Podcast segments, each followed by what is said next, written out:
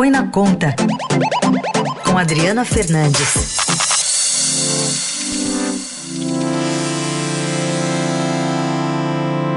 Emanuel e eu vamos conversar então com a Adriana Fernandes, direto de Brasília. Oi, Adri, bom dia. Bom dia, Raíssa. Bom dia, Emanuel. Bom dia, Adri. Bom, vamos começar falando então sobre uma disputa no Congresso para derrubar o veto do presidente da prorrogação lá da desoneração da folha de pagamento. Ele vetou essa prorrogação, né, Adri? Pois é, é Raíssa, essa, essa desoneração da folha, ela foi concedida do governo Dilma Rousseff, o governo Michel Temer tentou de, é, desidratar, ainda ficaram 7, 17 setores e na, na MP, que tratava é, do corte de salários, de, de jornada e, e, suspensão dos contratos de salário durante a pandemia, o Congresso incluiu a prorrogação por mais um ano. A equipe econômica é, é contra essa prorrogação, até mesmo porque é, ela ocupa o custo desse, dessa desoneração ocupa o espaço do teto de gastos, que é o instrumento que impede o crescimento das despesas acima da inflação de um ano para outro, e o presidente vetou. É, parlamentares é, é, não reclamaram, os setores também, porque entenderam que havia um acordo no Congresso para a prorrogação desse, dessa, da exoneração, porque durante a votação o prazo para prorrogação era 24 meses, caiu para 12 meses nessa negociação e o presidente Bolsonaro é, vetou por recomendação da equipe econômica. Os parlamentares avaliam que foi mais um, um, um gesto para a equipe e que é, durante a, a, a, votação dos vetos, né, para derrubá-los, é, será aprovado. Adriana Fernandes, uh, e a equipe econômica, é, por outro lado, né, se quer, não quer onerar demais os caixas uh, do, do, governo, por outro lado, isso pode significar também mais demissão e um aprofundamento da, da crise econômica para o país, Dri?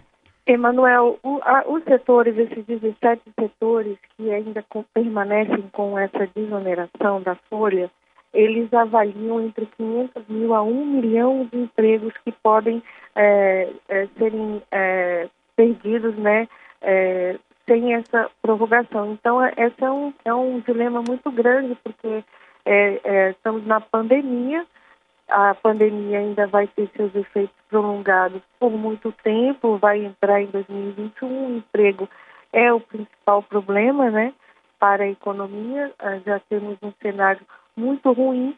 Então, por isso que a, a tendência é de derrubada do veto. Bom, para isso aí é maioria simples, né, Adri, no Congresso, na Câmara e no Senado? Sim, sim.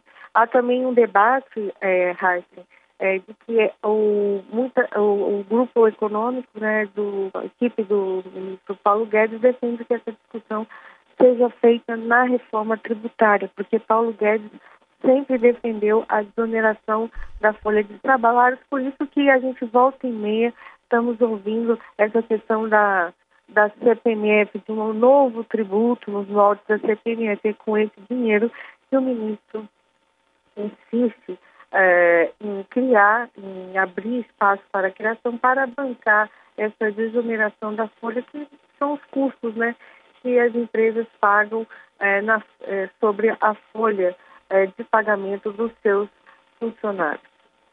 Adriane, para concluir, o, o ministro Paulo Guedes é, testou também para a Covid-19? Ele teve em contato com o presidente Jair Bolsonaro recentemente, não teve, não, Dri? Sim, ele fez um teste há quatro, há, quatro dias atrás e, e preferiu esperar. É, esse teste deu negativo e ele vai esperar para fazer um novo teste. É, mas, é claro, há uma preocupação no, na equipe econômica, outros é, funcionários, assessores dele que também estiveram em reuniões presenciais vão fazer uh, o exame nos próximos dias. O ministro do Desenvolvimento Regional, é, tam, é, o Rogério Marinho, ele fez um, um teste na segunda noite, também deu negativo. Então, está todo mundo muito preocupado é, porque é, nas últimas semanas no, ao longo do último mês, as reuniões que, que estavam sendo em boa parte na área econômica em videoconferência voltaram a ser presencial. O próprio ministro Paulo Guedes, que, que vinha tendo um comportamento diferente dos outros ministros, ele ia em pouco em, em reuniões é, em reuniões é, presenciais. No, no, último mês ele ele começou aí teve muitas reuniões no Palácio do Planalto é, e também no Ministério da Economia e Paulo Guedes tem 70 anos e era um dos é, e, e, e, usava máscara, né? Então nessas reuniões, mas a gente viu cenas na semana passada ele sem máscara. Bom, só, pra, só mais um registro rapidinho aqui. É, eu vi agora também, noticiei há pouco também, que vai entrar para a lista de vetos aí do presidente, para o Congresso analisar, uma lei de proteção a um termo aí que o ex-ministro da Educação odiaria, né? proteção aos povos indígenas, né? Facilita aí a água encanada, acesso ao auxílio emergencial, cesta básica aí durante a pandemia. O presidente vetou alguns trechos aí, então esse é mais uma, um palista, né, Adri, lá do Congresso Nacional, ver se derruba. E a repercussão na sociedade civil, já agora de manhã nas redes sociais, tem sido forte em relação a, a esse veto específico. É outro que, que vai na lista e, e nessa discussão dos vetos vamos ver como o Cetrão, é, que é o aliado do governo, dos, dos, dos, partidos que começaram a compor com o presidente Jair Bolsonaro, vão se comportar. É, por isso que muitas lideranças dizem que o veto foi mais um agrado para o ministro uh, Paulo Guedes, o veto da desoneração, e que na hora H mesmo vão, é, vão derrubar é, essa, esse veto à desoneração na força. Muito bem. Tá aí a Adriana Fernandes, que participa do Jornal Dourado, falando de economia segundas, quartas e sextas. Na sexta é mais cedo, às sete da manhã. Obrigado, Adri. Até sexta. Até sexta.